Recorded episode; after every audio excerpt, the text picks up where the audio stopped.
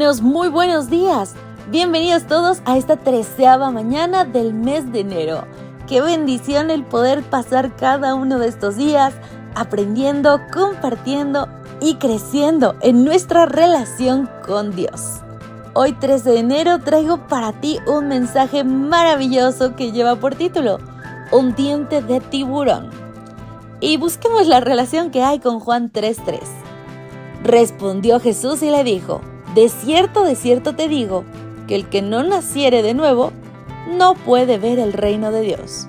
Y en verdad estoy preguntándome cómo el bautismo o nacer de nuevo se puede comparar con un diente de tiburón Tal vez alguien sobrevivió a un ataque, no lo sé.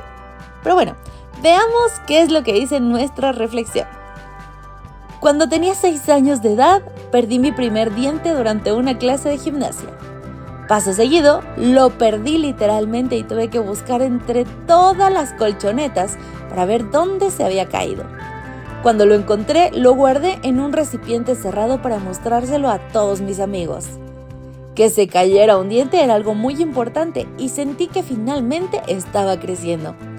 Por otro lado, para los tiburones, perder un diente es algo casi diario. Cada tiburón pierde miles de dientes en la vida para dar lugar a los nuevos dientes que crecen todo el tiempo en su boca.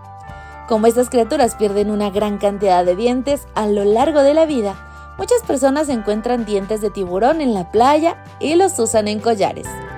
Quizás esas personas no se dan cuenta que la moda de dientes de los tiburones es semejante a la vida cristiana. Cada mañana, cuando nos despertamos, tenemos que dejar el yo viejo atrás. Pablo escribió, Os aseguro, hermanos, por la gloria que de vosotros tengo en nuestro Señor Jesucristo, que cada día muero. Primera de Corintios 15:31. Él animó a otros a hacer lo mismo y dejar atrás el yo viejo, así como los tiburones dejan atrás sus dientes. Algunas personas temen extrañar su vieja vida, pero así como a los tiburones les crecen dientes nuevos donde tenían los viejos, Dios nos da una nueva vida para reemplazar la vieja. Cuando nos entregamos a Él, nacemos de nuevo. Cada día podemos experimentar esta nueva vida y recibir el gozo abundante que Dios quiere darnos. Oh, wow, nada más lejos de lo que yo podría pensar.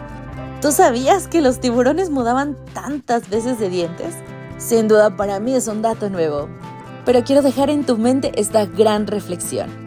Si no dejamos lo viejo atrás, simplemente no damos espacio a lo nuevo. Que hoy, mi querido amigo, ese pueda ser nuestro objetivo. Nos encontramos en una siguiente reflexión. Adiós y maranata. Gracias por acompañarnos. Te recordamos que nos encontramos en redes sociales. Estamos en X, Instagram y Facebook como Ministerio Evangelike. También puedes visitar nuestro sitio web www.evangelike.com. Te esperamos mañana.